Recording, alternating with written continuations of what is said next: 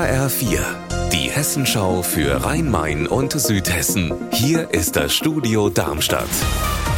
Mit Mike Markloff. Hallo.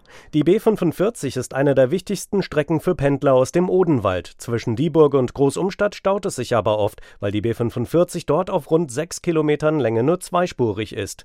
Aber die ersten Planungen für den Ausbau auf vier Spuren laufen. Allerdings fordern jetzt zahlreiche Umwelt- und auch Verkehrsverbände einen Planungsstopp für den Ausbau.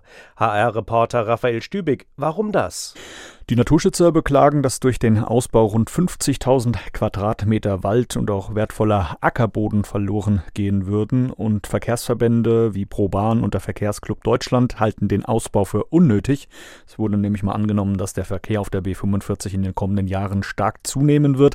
Das halten die Kritiker aber für überholt, weil es inzwischen ja eine veränderte Arbeitswelt gibt mit mehr Homeoffice und Videokonferenzen. Sie werben stattdessen für den Ausbau der Odenwaldbahn. In Wiesbaden fehlen seit Jahren Trinkwasserbrunnen. Der Seniorenbeirat hatte gestern die Nase voll vom Warten und hat öffentlich protestiert. Tatsächlich wollen auch die Parteien im Rathaus neue Brunnen, und zwar schon seit 2016, also seit sieben Jahren.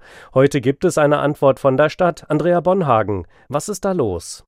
In Sachen Trinkwasserbrunnen oder Wasserspender sind bei der Stadt mehrere Stellen involviert. Das geht wohl vom Tiefbauamt über das Liegenschaftsamt, Gesundheitsamt bis hin zum Oberbürgermeister, der zuständig ist für SW-Versorgung und damit für das Leitungsnetz. Und jetzt äh, schreibt die Stadt, die Klärung sei kurz vor dem Abschluss.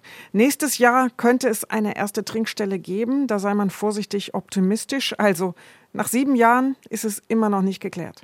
Den ersten Antrag 2016 hatten ja die Grünen gestellt. Was sagen die Grünen im Rathaus zu den verstrichenen sieben Jahren?